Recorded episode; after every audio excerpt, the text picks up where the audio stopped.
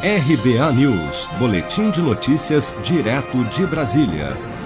Nesta segunda-feira, a Secretaria de Governo da Presidência da República encaminhou para deputados e senadores da base aliada um documento em que destaca os nomes de governadores e prefeitos, na sua grande maioria opositores do presidente Jair Bolsonaro, das regiões com maior número de infectados e mortos por Covid-19. A secretaria afirma que o documento serve para monitorar a disseminação do novo coronavírus nos estados e municípios e ajudar a articulação de medidas de combate à pandemia por parte do governo federal. Parlamentares de oposição criticaram o documento. A Agência Nacional de Vigilância Sanitária, Anvisa, autorizou nesta segunda-feira que voluntários recebam uma segunda dose da vacina desenvolvida pela Universidade de Oxford em parceria com o laboratório AstraZeneca, atualmente na fase 3 de testes no Brasil.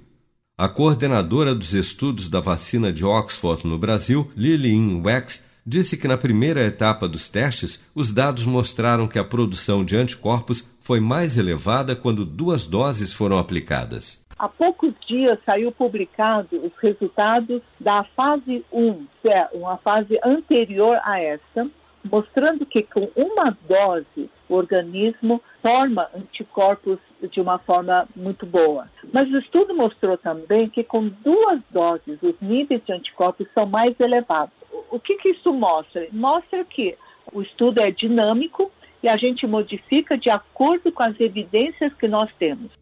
A idade máxima dos voluntários também foi aumentada pela Anvisa de 55 para 69 anos, após os mais novos não apresentarem reações graves à vacina.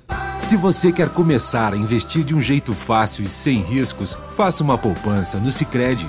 As pequenas economias do seu dia a dia vão se transformar na segurança do presente e do futuro. Separe um valor todos os meses e invista em você.